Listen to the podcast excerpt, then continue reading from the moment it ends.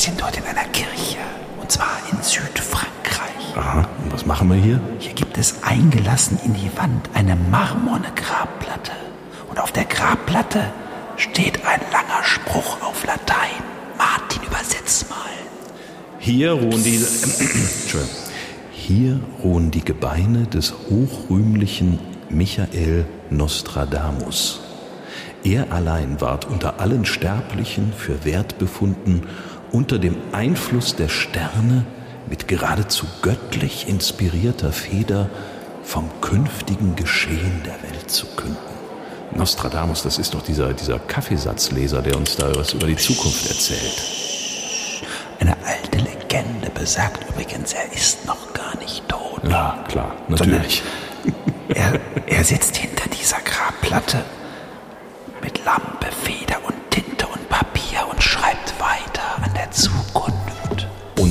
dass an dieser Legende sogar etwas dran ist, darum geht es heute bei Die Geschichtsmacher.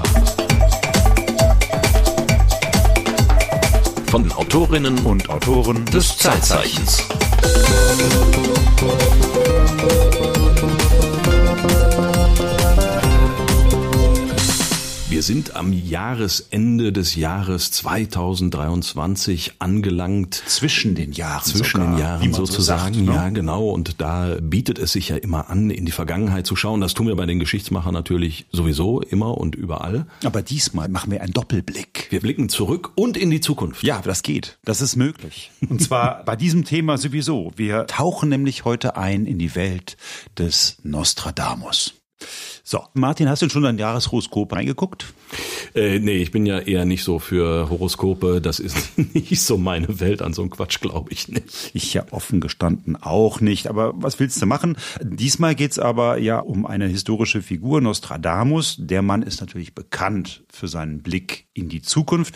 Gerade jetzt erscheinen überall Jahrbücher. Was wird uns der große Seher verraten über das nächste Jahr? Hier hast du so ein, gibt so Jahreskalender Nostradamus 2024. Ach, was in seinem Namen, auch mit seinem Titel Ja, tatsächlich. natürlich. Ja, ja, ja. Ah, Gibt ganz viele von. Ja, Also, Nost- ne, ähm, Nostradamus. ausgewertet, was der denn so nächstes Jahr bringt. Ne? Taschenbuch für 6,80. Schau mal an, guck mal.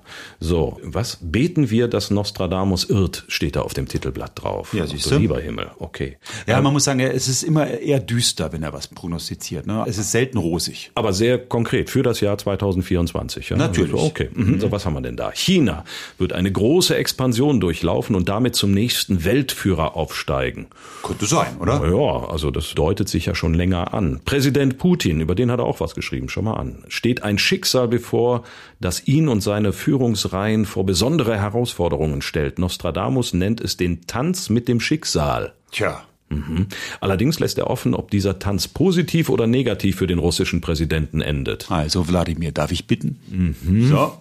In, Westeuropa gibt's auch noch was, nämlich einen neuen westeuropäischen Anführer. Wer soll das denn sein? Der soll aus ärmlichen Verhältnissen stammen.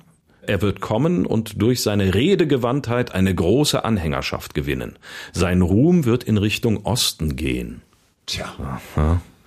Wer soll das denn? Also wer könnte das? Ich habe keine Ahnung, ich weiß es nicht. äh, Okay, das steht da nicht drin, wer das dann so ganz konkret sein Was da soll. genau drin steht und wie das genau funktioniert, das wollen wir ja heute auch mal erst überhaupt klären. Okay. Medizinische Revolution. Es stehen bahnbrechende Fortschritte im Bereich der Organverpflanzung bevor. Gut, ne? Doch was Positives. Ja, und künstliche Intelligenz, wen überrascht's, soll 2024 einen erheblichen Aufschwung erleben, sowie neue technologische Wunder hervorbringen. Na, ich würde mal sagen, dafür brauchen wir keinen Nostradamus, dass künstliche Intelligenz äh, auf dem Vormarsch ist. Aber auch das soll Nostradamus vor ja, wann hat er denn gelebt? Vor wie viel hundert Jahren soll er das vorhergesagt haben? Also äh, wir machen heute eine Reise zurück ins 16. Jahrhundert. Geboren ist er im Jahre 1503. Also gut 500 Jahre. Ja, und 510 Jahre war es her, als ich das Zeitzeichen dazu gemacht habe. Das ist jetzt wiederum zehn Jahre her. Also insofern haben wir uns nochmal ein altes Zeitzeichen von mir rausgenommen, um drüber zu reden. Aber es passt ja schön in die Jahreszeit mit diesem Jahresvorausblick. Und insofern haben wir gedacht, ach, das könnte doch nochmal schön sein. Da muss man sich natürlich fragen, also so ein Seher, der hat ja schon vieles gesehen in seinem Leben.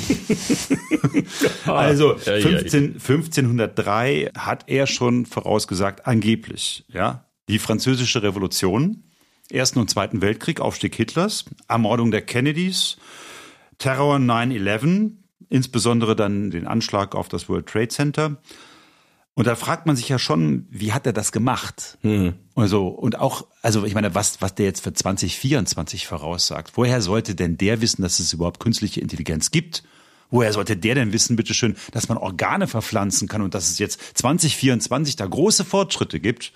Ja, und, und China als große Macht im Aufstieg und Putin tanzt mit dem Schicksal. Also, also das ist ja, das ist ja alles sehr, sehr spezifisch und sehr, sehr konkret. Und da wäre dann für mich die Frage, wie konkret waren denn seine Vorhersagen überhaupt?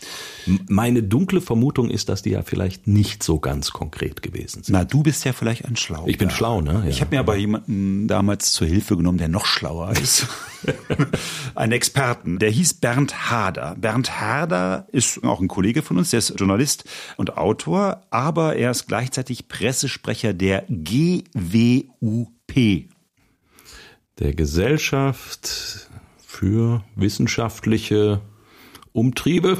Nicht schlecht, nicht schlecht, nicht schlecht. Gesellschaft zur wissenschaftlichen Untersuchung von Parawissenschaften. Ah, okay. Mhm. Das ist eine Skeptikerorganisation, die haben sich zum Ziel gemacht, wenn immer es bei dir zum Beispiel spukt, mal zu gucken, ob es da vielleicht auch eine natürliche Erklärung für gibt. Mhm. Oder wenn es so, so, Voraussagen gibt, da ist Nostradamus natürlich ein großes Thema. Die haben so diesen Entlarverduktus. Ne? Also mhm. irgendwie mhm. kommt da so ein Nostradamus an, dann sind die sehr kritisch.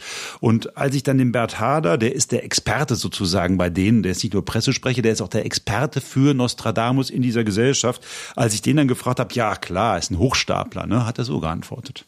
Nostradamus war kein Scharlatan, also Nostradamus war zu seiner Zeit ein ja, man könnte sagen, einer der großen Universalgelehrten. Er hat Medizin studiert, hat als Pestarzt gearbeitet, hat sich also während der großen Pestepidemien in Frankreich großes Ansehen erworben, weil er einer der wenigen Ärzte war, die überhaupt den Mut hatten, sich dieser Krankheit und diesen Epidemien zu stellen und nicht einfach irgendwo in die nächste Stadt geflohen ist, wie viele seiner Kollegen das gemacht haben.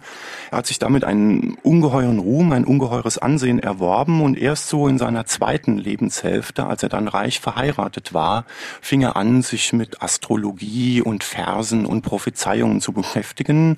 Wir wissen heute eigentlich relativ gut, was Nostradamus gemacht hat.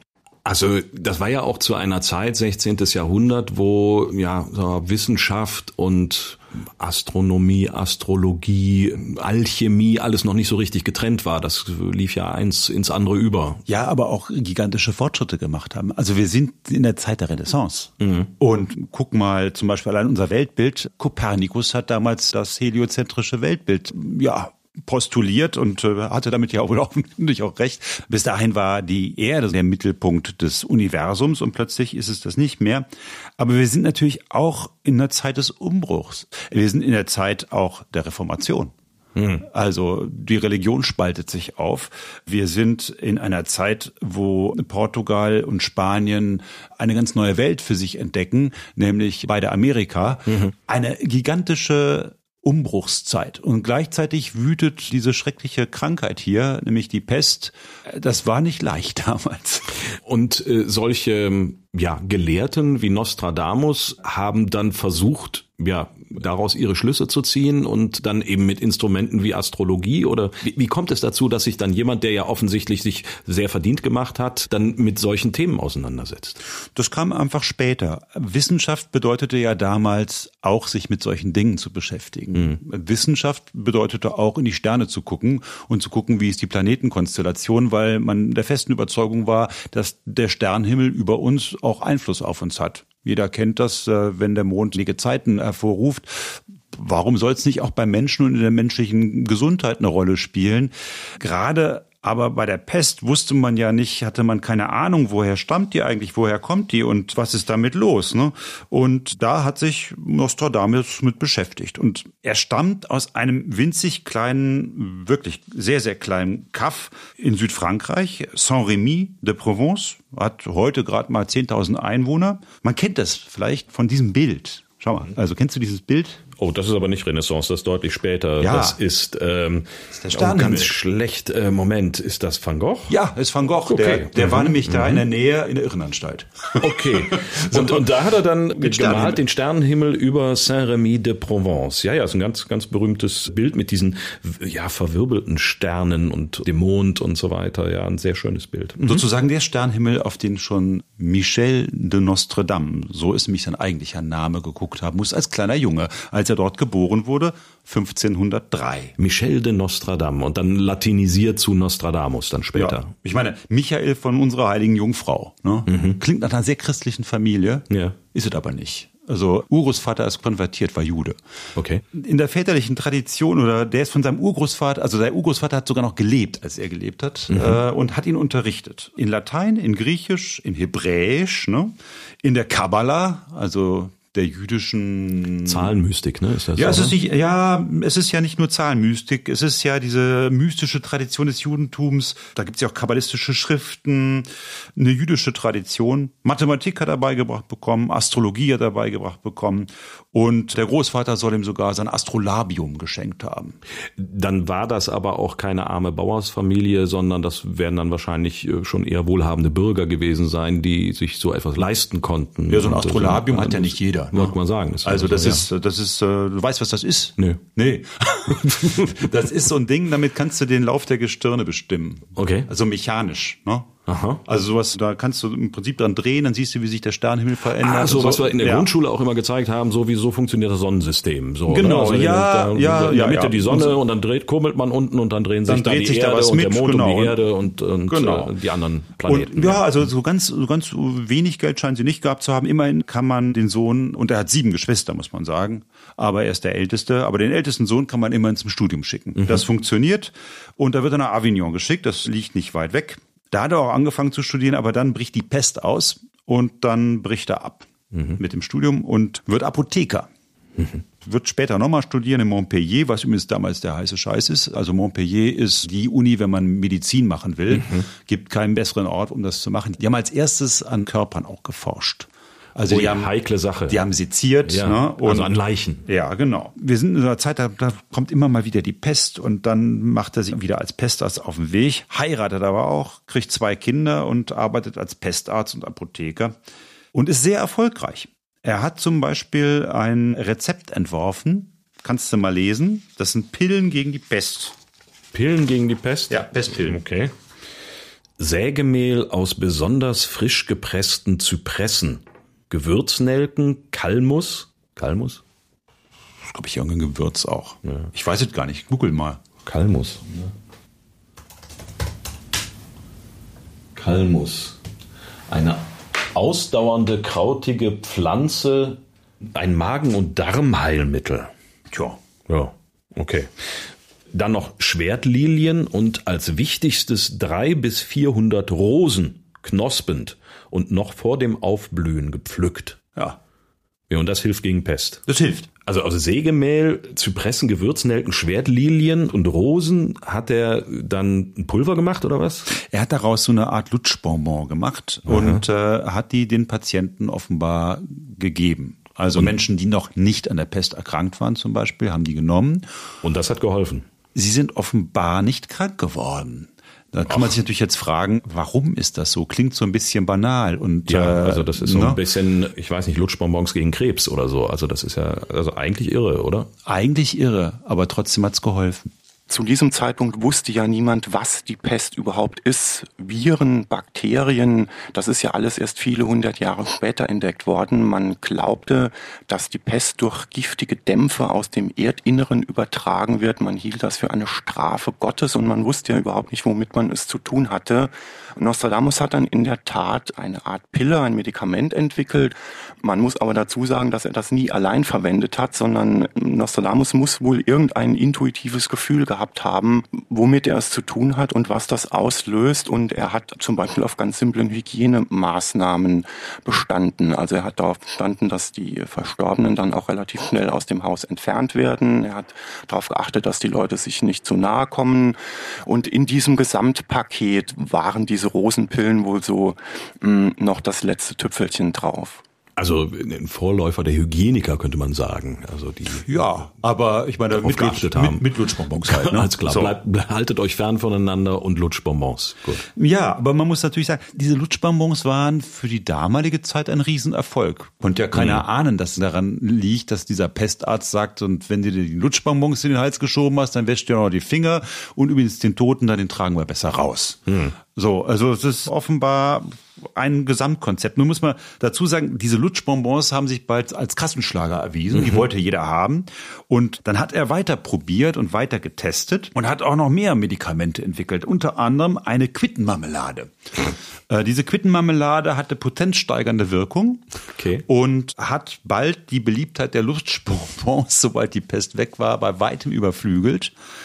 Und das war auch sehr gut, denn sein Ruf als Pestarzt hat bald doch erheblich gelitten. Nämlich dadurch, dass seine gesamte Familie dahin gerafft wurde. Also er hatte ja schon Frau und zwei Kinder. Mhm. Und bei einer dieser wirklich schrecklichen Pestepidemien sind die alle weggestorben. Und das ist natürlich für einen Pestarzt eine doppelte Katastrophe. Mhm. Er verliert ja nicht nur seine Frau und seine Kinder, er verliert auch eigentlich seine Existenzgrundlage, denn wer lässt sich schon von einem Pestarzt behandeln? Dessen ähm, ganze Familie. Dessen ganze Familie. Also die Lutschbonbons ja. waren damit äh, passé. Ne? Mhm, mhm. Er gerät ohne dies in Schwierigkeiten. Also er hat Reibereien mit der Inquisition. Man hat sich lange überlegt, woran das gelegen hat. Als Grund wird oft angenommen, dass er einem Erzgießer, der gerade dabei war, eine Marienstatue zu gießen, gesagt hat, er soll das doch besser sein lassen solche Teufelsbilder herzustellen. Hm. Ja, wir befinden uns in der Zeit der Reformation und es gab in der Tat das Bilderverbot. So bilderstürmerische Tendenzen mhm. bei einigen und klar, da geriet er in den Geruch, Anhänger der Reformation zu sein. Und dann war er natürlich bei der Inquisition an der richtigen Adresse. Er hat sich dann aber retten können, indem er gesagt hat, nee, nee, die Maria, die wäre nur sehr hässlich gewesen. Und deswegen hätte er das gesagt. Aber seitdem hatte die Inquisition ihn auf dem Kiviv. Ja, und deswegen hat er dann beschlossen, nee, ich mache mich erstmal vom Acker. Mhm. Also Familie war tot, sein Ruf als Pestarzt war ruiniert, die Inquisition hat ihn auf dem Kicker und er verschwindet einfach. Und für die nächsten sechs Jahre weiß eigentlich keiner so recht, wo sich dieser Nostradamus herumtreibt. Es gibt sogar Überlegungen, ob der bis nach Ägypten gereist ist, mhm. weil er nämlich auch ein Werk geschrieben hat, wie man die Hieroglyphen entziffern kann. Ach, aber die sind doch, wenn ich mich recht entsinne, erst im 19. Jahrhundert wirklich entziffert worden. Champollion der Stein von, ich weiß Rosetta, gar nicht mehr, der Rosetta-Stein. Der Rosetta-Stein, genau. Rosetta ja, das ist viel später. Aber Nostradamus ist das auch schon gelungen. Der konnte auch schon, äh, aha, aha. nein, er hat natürlich falsch übersetzt. Ja. Ne? Aber er hat, er hat sich bemüht, hat auch ein Buch drüber geschrieben, wie man das macht. Aber es ist alles leider falsch.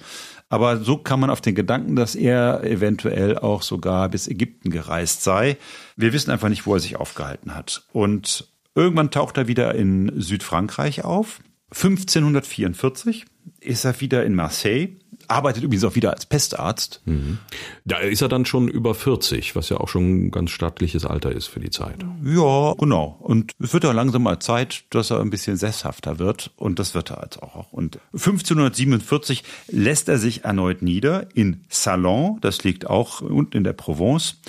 Und er heiratet nochmal mhm. eine reiche Witwe. Und, praktisch. Ja, sehr praktisch. Mit der zeugt er auch fünf Kinder. Und da geht's ihm offenbar ganz gut. Er wohnt dann in einem kleinen Örtchen, hat heute 45.000 Einwohner, ist eine Kleinstadt. Da beginnt er jetzt zu schreiben. Er war dann von normaler Erwerbsarbeit erstmal entbunden. Er musste nicht mehr als Arzt praktizieren und konnte sich mit allem beschäftigen, was ihn so interessiert hat. Und Nostradamus war eben ein sehr interessierter Universalgelehrter. Er hat sich sehr für Kunst, für Literatur interessiert und er hat dann erstmal alles gelesen, was ihm in die Finger gekommen ist und Nostradamus hat damals schon für jedes Jahr einen sogenannten Almanach geschrieben. Das muss man sich heute vorstellen, wie so eine Art Jahreskalender, in dem alles Mögliche drinsteht, also Feiertage, irgendwelche Ereignisse, Ernte- und Aussaattage, also fast so ähnlich wie die heutigen Mondkalender. Und damit hat er auch gut Geld verdient, ja. Also Almanache, das hat ja zunächst mal wenig mit Vorhersage zu tun, außer eben die normalen Feiertage, Erntetage. Genau. Und die waren unglaublich beliebt, die Dinger. Und das hat sogar dazu geführt, dass es zu einem Treffen mit Heinrich II., das ist der französische König zu der Zeit, und dessen Frau Katharina de Medici gekommen ist. Die, da ist er einfach an den Hof gerufen worden. Ach, Sie schreiben doch die netten Almanachen, da kommen Sie mal vorbei. Ach, schau an. So, also das war schon, genau, mhm. die, das war sehr beliebt. Also das heißt, die müssen beliebt gewesen sein und zwar offensichtlich eben auch nicht nur beim einfachen Volk, sondern beim, ja, beim Adel dann offensichtlich. Da muss ja irgendwie am Hof jemand was davon gehört haben. Ja, das war wahrscheinlich die Katharina, ne? die Medici. Mhm. Die hatte so einen gewissen Hang zum ja, auch Okkulten. Mhm. Und in diesen Almanachen stand dann auch schon so ein bisschen mal was drin, wie das nächste Jahr werden könne oder so. Fand die interessant und hat dann gesagt, pass mal auf, hier hast du Geld, mach mal ein Horoskop für meine Kinder. Und das hat er dann auch gemacht. Das war man denkt so ein Horoskop, ne, das sind so kurze Dinger, wie man sich vielleicht heute in der Zeitung liest. Nee, ja. nee, das waren dann schon so 200 Seiten Wälzer. Ein Horoskop. Ja, ein Horoskop. Also das wow. ist schon ein großes Horoskop. Sag ich mhm. mal. Okay, ja.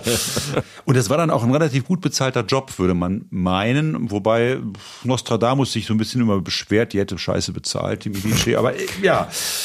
Aber ja, konnte, also ich meine 200 Seiten, da arbeitet ja auch einen Augenblick dran. Also ja, ja, das ist nicht einfach mal, schreibst du nicht einfach mal so runter. Ne? Mhm. Also das, vielleicht schreibt das so runter, aber es ist auf jeden Fall, es ist viel Arbeit. Ne?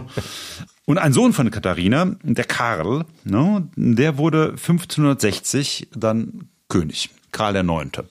Also als der dann König ist, hat er zusammen mit seiner Mutter, der Katharina, sogar dieses kleine Salon de Provence besucht, weil die den Nostradamus so geschätzt haben. Mhm.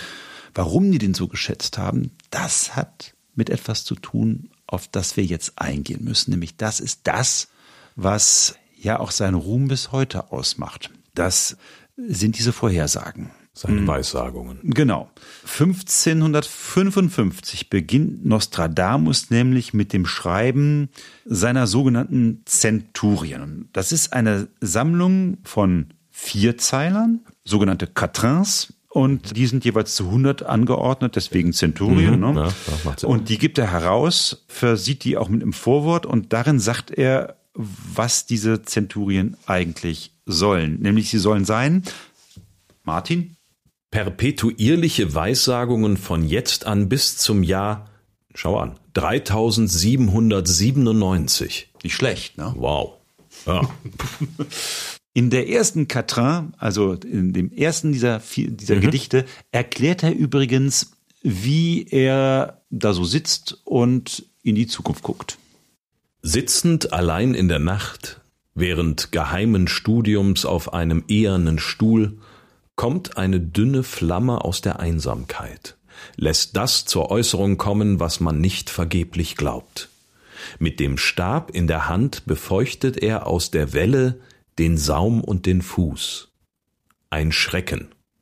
Die Stimme brausend durch die Zweige. Göttlicher Glanz. Das Göttliche lässt sich nahe bei nieder. So, das habe ich jetzt sehr salbungsvoll gelesen, habe es aber nicht kapiert. Also was, was heißt denn das? Ja, merkst du, ne? Das ist ziemlich wirr. Ja. ja. So ist auch gedacht. Ach so. Das soll so sein. Okay. Das liegt nicht daran, dass der Übersetzer irgendwie einen gebichelt hätte oder so. Was, was ist das? Alt, Altfranzösisch oder welche Sprache ist denn das? Ja, das ist natürlich klar. Es ist nicht nur Altfranzösisch, es ist alles nochmal viel komplizierter. Ja, Nostradamus hat diese Verse natürlich in seiner damaligen Sprache geschrieben, in Altfranzösisch und das aber vermengt mit Wörtern aus dem Lateinischen, aus dem Griechischen und er hat selber noch eine ganze Reihe von Wörtern erfunden, also sogenannte Neologismen. Er hat diese Zenturien aus einer ganz eigentümlichen Mischung von allen möglichen Sprachen und Begriffen und Symbolen und literarischen Konstruktionen zusammengesetzt. Und das macht es unter anderem so schwer, das überhaupt auch nur ansatzweise nachzuvollziehen. Ja, ist ja super. Ja. Altfranzösisch, was war das? Altfranzösisch, Latein, äh, Griechisch. Äh, Griechisch, dann noch Neologismen und aller möglicher Kleinkram, von dem man auch gar nicht weiß, was es dann wahrscheinlich im Einzelnen bedeuten soll. Und das macht die Übersetzung, sagt er, schwer, aber letztendlich dann natürlich auch einfach, weil man da natürlich alles Mögliche übersetzen kann. Ja, das ist das Schöne. Genauso funktioniert's nämlich. Ich habe jetzt mal hier für dich was mitgebracht. Du kannst jetzt mal versuchen, auf Altfranzösisch zu lesen. Oh Gott. Traust du es zu? Mal versuchen. Dein Altfranzösisch ist ja, ja, über, alle, also, über die Grenzen Kölns ich mal wieder aufpolieren, mein berühmt. Altfranzösisch, aber ich versuch's mal. Äh, Nostradamus. Dans la maison du traducteur de Bourg seront les lettres trouvées sur la table. Borgne, roux, blanc, chenu tiendra de cours qui changera au nouveau connétable. Tja. Jetzt haben sich natürlich an diesem Vierzeiler verschiedene Leute versucht und haben versucht, das zu übersetzen. Du kannst ja mal Übersetzung Nummer eins lesen. Okay. Übersetzung Nummer eins. In dem Haus des Austrägers von Tours man die Briefe findet auf der Tafel. Einäug, rot, weiß, grau verbleibt im Kurs, der sich ändert dem neuen Connetable. Ja, das verstehe ich nicht nur das letzte Wort nicht, Connetable, da verstehe ich also Austräger von Tour, was auch immer man die Briefe findet. Irgendwelche Briefe, Einäug, rot, weiß, grau, verbleibt im Kurs. Also das ist für mich nur wirr. Eine relativ wörtliche Übersetzung. Okay. Jetzt der nächste Übersetzer. Übersetzung 2.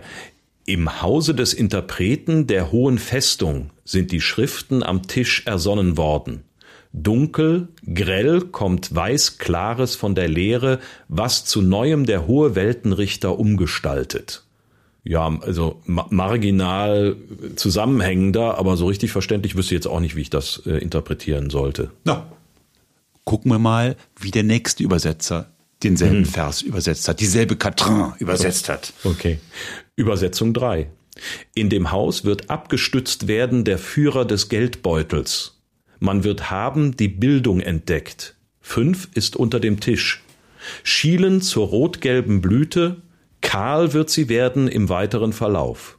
Welch Wechsel zum Neuen läutet zum Tisch.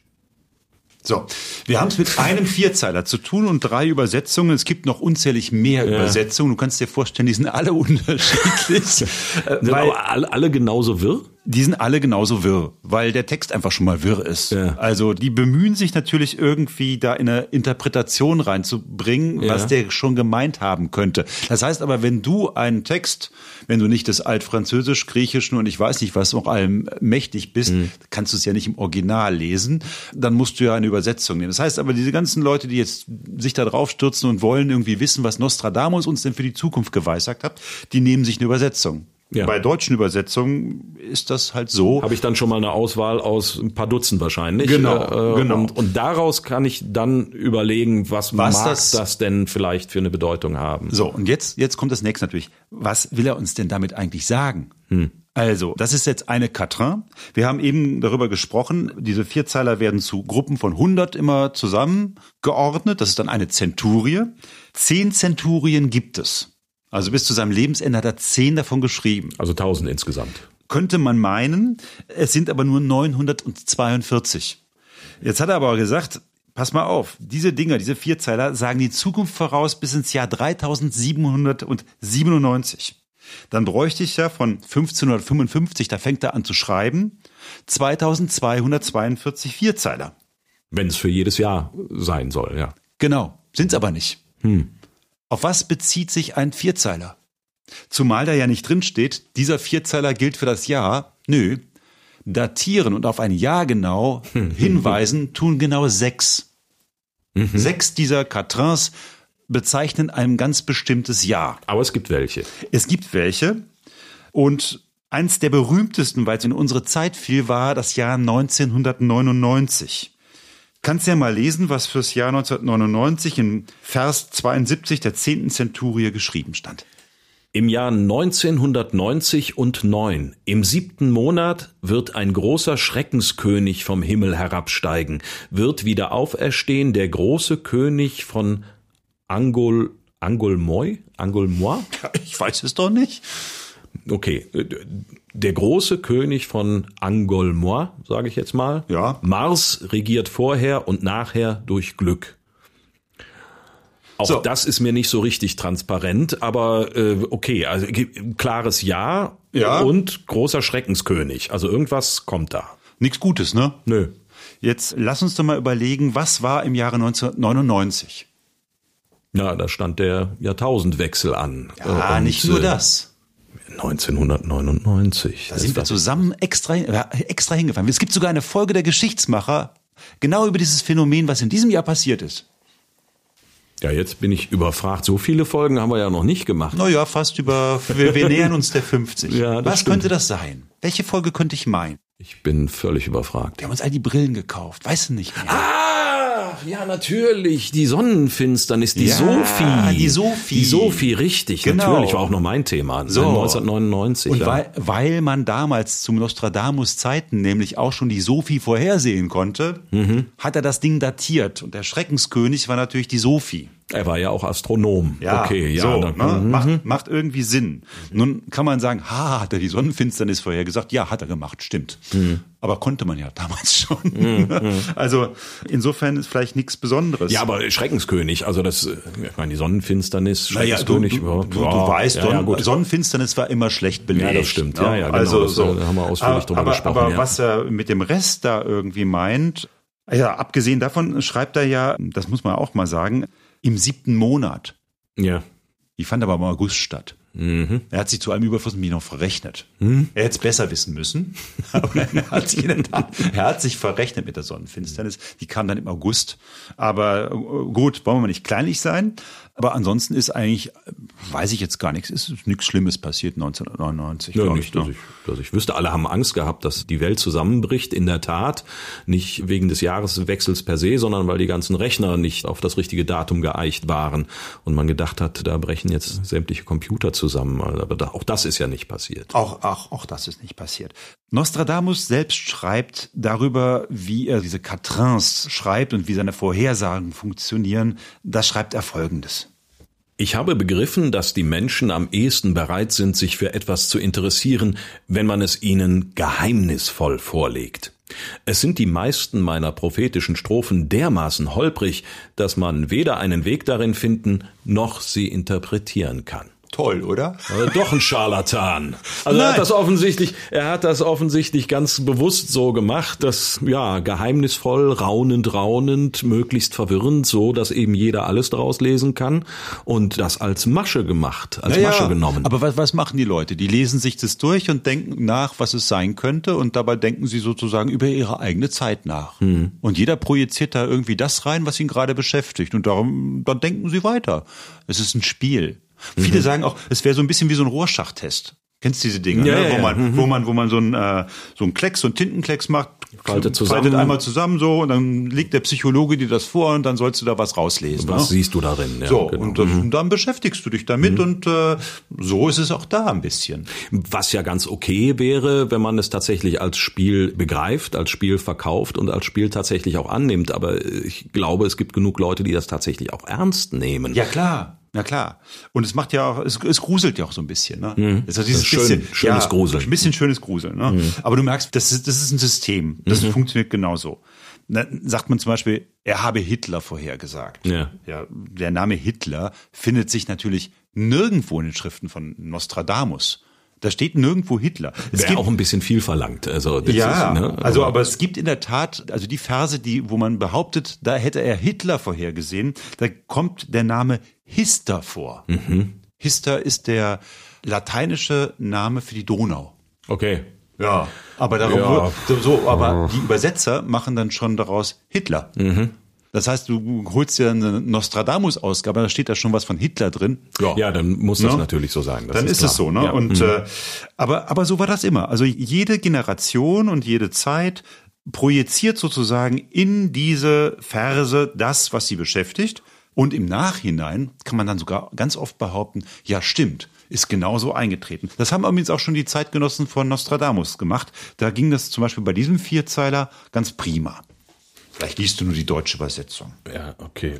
Der junge Löwe wird den Alten besiegen. Auf dem Schlachtfeld in einem einzigen Duell. Im goldenen Käfig wird er ihm die Augen ausstechen.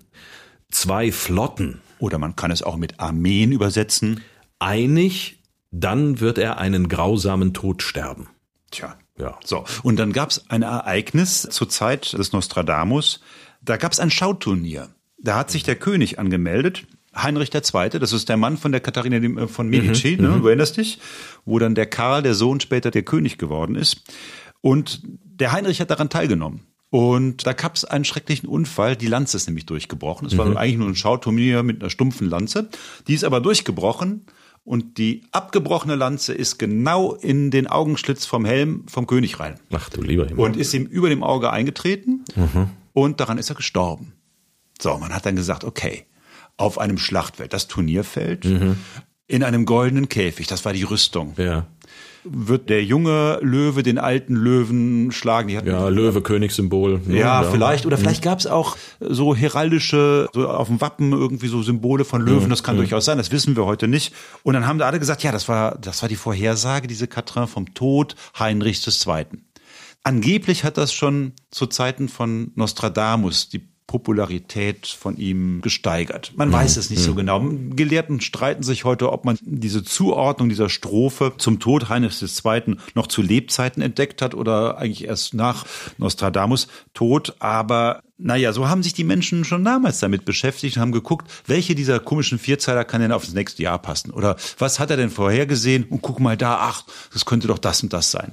Also Nostradamus war zu der Zeit offensichtlich ja nicht nur bei Katharina von Medici beliebt, sondern auch beim Volk. War denn äh, ja, beim Volk nicht, bei oder, denen die lesen konnten. Ja, ne? so, ja, also das waren ja nicht so viele. Also Adelige und Bürgertum vielleicht ein paar, war er schon beliebt. War denn Nostradamus ein Dauerbrenner durch die Jahrhunderte oder ist der irgendwann mal verschwunden und dann wieder aufgetaucht im, ich sag mal, im Internetzeitalter, weil nee, man da so viel und schön raunen kann? Nee, nee, also der war eigentlich fast durchgehend beliebt. Übrigens am beliebtesten, wenn die Zeiten schlecht waren. Mhm. Also wenn es übel ausgeht oder die Leute Angst vor etwas hatten, dann haben sie gerne in ihren Nostradamus rumgeblättert. Wenn man gerne nach Orientierung sucht. Wenn man nach Orientierung sucht, ja genau. Schon in Goethes Faust kommt der Nostradamus ja auch nochmal vor. Ne? Ja, da gibt's so eine Zeile, kriege ich jetzt nicht mehr so einen Kopf zitiert. Dieses heilige Buch des Nostradamus mhm. ist euch nicht, äh, müsste man jetzt nachgucken, aber es kommt vor. Und das ist bis heute so. Und die Leute suchen natürlich Dinge, die sie sozusagen mit diesen Quatrains abgleichen können. Und das haben sie über Jahrhunderte gemacht. Es gibt auch eine Reihe von kuriosen Beispielen. Also angeblich hat Nostradamus auch die Wahlniederlage von Helmut Kohl 1998 prophezeit. Es gibt irgendwo in diesen Zenturien einen Satz, der lautet sinngemäß, der große Hintern wird in den Rhein gestürzt werden. Und da man von Helmut Kohl ja sagte, dass er Probleme gerne aussaß, kann nur Helmut Kohl dieser große Hintern gewesen sein und sein Sturz wird also in diesem Vers prophezeit. Oder es ist in einem der Nostradamus-Zenturien die Rede von einer feurigen Dame und da schreiben viele Interpreten, das sei Marilyn Monroe gewesen und Nostradamus hätte ihre Affäre mit Kennedy vorausgesagt. Warum? Weil sie einen Film gedreht hat, manche mögen's heiß und deswegen kann diese feurige Dame aus den Nostradamus-Zenturien eben nur Marilyn Monroe gewesen sein. Toll, ne? Ja, ja, ja, ja. So, aber ja. auf diese Art und Weise funktioniert dieses Geschäft mit Nostradamus bis heute. Also ich meine, mhm. wir haben am Anfang dieses Podcasts in die Zukunft des Jahres 2024 geguckt. Du erahnst langsam, ja. wie das funktioniert, ja? ja? Es klingt allzu blöde, aber, aber genau so ist es leider auch. Also wir haben eben drüber gesprochen, dass es eben ein Spiel ist. Was denkst du, nehmen die Leute, die dann eben auch solche Bücher kaufen, wie die, die wir am Anfang da vorgestellt haben, 2024, die Weissagungen des Nostradamus, nehmen die Leute das ernst oder also betrachten die das wirklich auch als Spiel? Ich meine, ist ja unterhaltsam. Ist ja es ist unterhaltsam und es ist vielleicht so ein bisschen wie den Grusel, den du verspürst, wenn du dir einen Splatterfilm anguckst oder einen Horrorfilm. Mhm. Du weißt ganz genau, dass der Teufel nicht irgendwie in ein kleines Kind fährt und dann wird's wahnsinnig und spuckt irgendwie kiloweise Blut durch die Gegend. Na, und trotzdem, na, na. trotzdem guckst du dir gerne den Exorzisten an oder mhm. freust dich dran, gruselst dich total und genießt es als Anregung deines vielleicht allzu tristen Alltags. ja, aber so, so funktioniert's ja. So, mhm. Du guckst sozusagen in eine Zukunft oder guckst im Nachhinein auf eine Vergangenheit und, und sagst dann, oh, guck mal, das wurde ja schon vorher gesagt. Also hinterher hat man schon vorher gewusst. Ja. ja. Und das Tolle an diesen ja unglaublich komplizierten Quatrains und Zenturien ist ja, du kannst ja da umstellen, du weißt, du kannst es neu sortieren. Es ist wie ein Spiel und natürlich gibt es auch einen Geheimcode. Ah, den natürlich, den muss es auch geben. Es gibt viele Interpreten, die behaupten, diese Zenturien seien auf irgendeine Weise verschlüsselt. Und jeder dieser Nostradamus-Interpreten behauptet natürlich auch, dass er den Schlüssel gefunden hätte, mit dem man diese Zenturien ordnen und in eine vernünftige Reihenfolge bringen kann. Nur wenn man sich die Sachen objektiv ansieht, ist das definitiv noch keinem gelungen. Und ich glaube, das liegt daran, dass es einen solchen Schlüssel nicht gibt. Und jede Suche danach ist ein Beschäftigungsprogramm für Fantasten. Also ich denke nicht, dass Nostradamus diese Zenturien wirklich verschlüsselt hat, sondern er hat das einfach so abgefasst, wie es ihm gerade in den Sinn kam und da steckt kein System dahinter. Man merkt das auch daran, dass Nostradamus so als Dichter oder als Poet nicht wirklich talentiert war. Also man muss schon sagen, dass diese Zenturien aufgrund der vielfachen Stilmittel, die er da wahllos miteinander vermengt hat, doch auch ziemlich unbeholfen klingen. Das hat nichts mit einer Verschlüsselung zu tun, sondern Nostradamus war jetzt einfach nicht so der begnadete Poet. Nee, war kein Goethe, ne? so ist es einfach. Nicht mal das ja. war er. Es ist nee. ja schon so ein bisschen ernüchternd. Naja, naja, er war ein herausragender Pestarzt, er hat sich um viele Dinge gekümmert und ja, bis heute ist er in aller Munde. Er ist übrigens 1566 gestorben, mit 62 mhm. Jahren und klar, hat seinen eigenen Tod natürlich auch vorhergesehen. Ja, selbstverständlich. Was, was sonst. Aber man muss sagen, er war natürlich auch lange schwer krank. Also er hatte die Gicht, er litt an Wassersucht, das heißt, er hatte so Wassereinlagerungen mhm. überall und äh, er hatte auch Asthma. Wahrscheinlich ist er an Herzversagen gestorben. Wir wissen es nicht genau. Ne? Ist er denn wenigstens reich gestorben? Er war relativ wohlhabend. Also ja. er hat mit seinen Voraussagungen ja. auch ähm, gutes Geld gemacht. Also nicht nur reich geheiratet, sondern das war auch sehr einträglich. Das war alles sehr einträglich. Er hat gutes Geld verdient. Er hat sein Geld auch sehr schlau angelegt. Er hat es zum Beispiel angelegt in ein Projekt, wo es um Bewässerung ging in der Region. Da wurden Kanäle gebaut. Da hat er mit investiert. Mhm. Da hat er nochmal richtig viel Geld nochmal zurückbekommen. Scheint ein gutes Händchen dafür gehabt zu haben. Also mir scheint auch, dass er eher ein guter Geschäftsmann gewesen ist, der wusste, was die Leute lesen und hören wollten, als ein offensichtlicher guter Schriftsteller oder auch noch Astrologe. Also hat er denn da irgendwie eine Grundlage gehabt für seine Weissagungen? Hat er das in den Sternen gelesen? Hat er sich dazu geäußert? Naja, er hat eigentlich dazu nur das geschrieben, was du eben vorgelesen hast. Also okay. sich nämlich auf das Schildchen setzt und dann kommt diese komische Flamme und dann wird er halt inspiriert. Okay, ne? Das war's. Okay. Ja, hm. ja, ja, das, das, das schon. Natürlich guckt er in die Sterne, wie jeder Mensch, der irgendwie die Zukunft gucken will, in die Sterne hm, guckt. Hm, und wie hm. es auch damals sehr üblich war, dass man in die Sterne guckt. Klar. Klar ja. Er ist dann beigesetzt worden nach seinem Tod in einer Kirche, die dann aber in der französischen Revolution ja äh, geplündert wurde Dabei ist übrigens auch sein Grab geplündert worden und mhm. seine Knochen verstreut und die hat man dann zusammengesammelt und hat sie dann in der Kapelle untergebracht, wo wir am Anfang dieser Folge gestartet sind, in Salon. Und da liegen sie natürlich bis heute. Also mehrfach wurde die Totenruhe zwar gestört, die Wehrmacht war auch da hm. und hat mal aufgeknackt und geguckt, ob der alte Nostradamus da noch liegt. Und äh, lass mich raten, es ist mittlerweile eine Pilgerstätte geworden. Oh, vielleicht gar nicht so extrem. Nein? Nö, okay. nö, vielleicht gar nicht so extrem. Aber ich hatte ja von dieser seltsamen Legende erzählt, dass man eigentlich bis heute glaubt, dass er dahinter sitzt und immer noch schreibt ja, genau. und eigentlich gar nicht tot ist. Wenn du vielleicht mal die nächste Prophezeiung vorlesen möchtest. In der goldenen Stadt wird es einen großen Donner geben. Zwei Brüder, die vom großen Chaos auseinandergerissen werden. Der dritte große Krieg wird anfangen, wenn die goldene Stadt brennt. Was könnte er gemeint haben? Ja, die goldene Stadt Jerusalem? Nein. Goldene Stadt. Ja, vielleicht. Moskau, die goldenen Türme? Nein. Das ist äh, kurz nach 9-11 ist es erschienen im Internet. Ah. Und die Goldene Stadt war natürlich New York, die zwei Brüder, ja, ah, die vom großen die Zwillingstürme, die vom ah. großen Chaos auseinandergerissen werden und dann wird der große Krieg beginnen, wenn die Goldene Stadt brennt. Mhm. Klar. So. Mhm. Und alle haben gesagt, ja, guck mal da, der Nostradamus, der hat es schon vorher gesagt. Bernd Hader hat dann versucht, diesen Vierzeiler, der sich übrigens auf Englisch im mhm. Internet fand, dann zuzuordnen, einer dieser 942 Quatrains. Mhm. Nicht gelungen. Also es ist gut, aber ich meine, es das heißt wahrscheinlich eine freie Erfindung.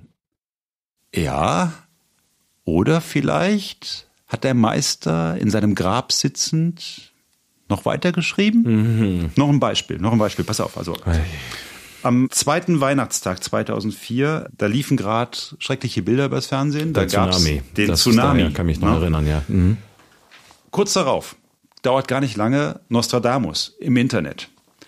Wenn die höllischen Kasten unter dem Meer zusammen sind, vollendet sich ihr Preis brennend. Wenn beim Herrn der Neun das Monster sich wütend wäscht.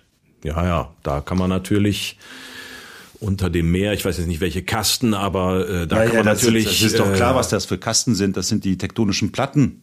Die rutten an der, ja, ist doch Ah, logisch. Platten. Nee, ist die klar. höllischen Ja. Kasten. Ja, das ist doch höllisch, ist doch unten, oder? Wo ist denn die Hölle? Ja, ja, ja. Im Himmel? Mhm. Na, nee, also schon, unten, so die höllischen Kasten unter dem Meer zusammen sind. Wenn die zusammen sind, dann ist es doch klar, was da passiert, ne? Ein Erdbeben. Mhm. Weiß doch jeder. Und äh, wenn beim Herrn der Neun das Monster sich wütend wäscht, Wer, wer wer ist der Herr der Neun? der Tsunami, das Seebeben hatte Stärke 9. Ah, So. Ja, ja. Jetzt kommst du. Aber auch da kannst du jetzt lange suchen, wo du in den Quatrains dieses Ding findest. Wird dir wahrscheinlich nicht gelingen. Hat der Nostradamus wieder geschrieben. auch nach seinem Tode. Ah, Beziehungsweise auch hinter der Mauer, hinter der Kirchenmauer, wo er bis heute sitzt. So ist es. Ne? Besonders schräg, finde ich, hat er sich was ausgedacht mit einem Vierzeiler, der im Dezember 2012 im Internet erschien und damals für ziemliche Endzeitstimmung sorgte. Denn du musst dir vorstellen, 2012 gab es noch ein Ereignis, was viele Leute sehr nervös gemacht hat. Der Maya-Kalender endete nämlich. ja, ja, ja. Ähm, und, und damit die Welt. ja, am 21. Dezember endete der Maya-Kalender. Und natürlich gab es auch einen Orakelspruch des Meisters, der wieder mal hinter seiner Grabplatte zur Feder griff und auf Englisch schrieb. From the calm morning the end will come. Also vom, vom ruhigen Morgen her wird das Ende kommen. When of the dancing horse the number of circles will be nine. Wenn vom tanzenden Pferd die Anzahl der Ringe neun sein wird. Aha. Das tanzende Pferd, Da kommst du nicht Anzahl drauf. der Ringe. Da kommst du nicht drauf, was da, was, was der Meister da gemeint hat. Das, darauf kommst du nicht. Erinnerst du dich noch, was damals so musikalisch äh, der heiße Scheiß war? So um, 2012? ja, was könnte es gewesen sein? Weiß ich nicht, war Taylor Swift damals schon aktuell? Nein, nein, nein, nein. Es gab, es gab den Gangnam Style. Ah, Gangnam Style. Woppa Gangnam Style. Ah, ja, ja, ja, dieser ne? ähm, Ja. Korea, ne? Ähm, wie, wie hieß das? Südkorea. Psy, Psy, Psy, Psy. Mhm. War der heiße Scheiß, irgendwie Gangnam Style. Und damals, Anfang Dezember, im Internet 870 Millionen Mal geklickt. Ja, ja, das war ein Riesending. Ja. So. Alle, alle wollten den So, und das, plötzlich. das, das Video, das lief immer und da gab's Pferde drin. Und der tanzt ja auch so komisch, ne, mit so breiten Beinen. ja, ja, richtig. Also und, diese überkreuzten und hoppst da- Hände da hoppst und da dann rum. wie auf dem Pferd, ja. Mhm. Wie auf dem Pferd. Ah, so. ja, so. Und also, wenn vom ruhigen Morgen her das Ende kommt, das, der ruhige Morgen ist natürlich ne, der Ferne Osten, ist ja klar. Land der aufgehenden Sonne. Ja, Also, vom ruhigen Morgen wird das Ende kommen. Mhm. When of the dancing horse, vom tanzenden Pferd, Mhm, ne, das ist Psy, ja. The number of circles will be nine. Ja.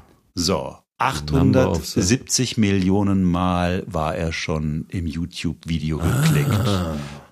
So, und dann, wenn das Wachstum so weiterging, so wurde damals ausgerechnet, wird er am 21. Dezember eine Milliarden Klicks erreichen. Wenn er eine Milliarden Klicks erreicht, wie viele Nullen hat denn die Milliarde? Neun. Neun Nullen. Neun. Nullen. Also das heißt, äh, äh, Wenn vom tanzenden Pferd die Anzahl der Ringe neun sein wird. Das heißt, Nostradamus hat nicht nur das Internet und YouTube vorhergesagt, sondern auch gewusst, wie viel Abrufe Psy mit seinem Video dem Gangnam Style haben würde. Und dann, und dann am 21. Genau an Dezember Tag wird die Welt 2012. definitiv untergehen. Ne? Meine Güte. From the calm morning, the end will come. Auch das war vollkommen frei erfunden. Ich habe mir dann wirklich die Mühe gemacht und habe alle Zenturien und alle Übersetzungen nochmal durchgelesen.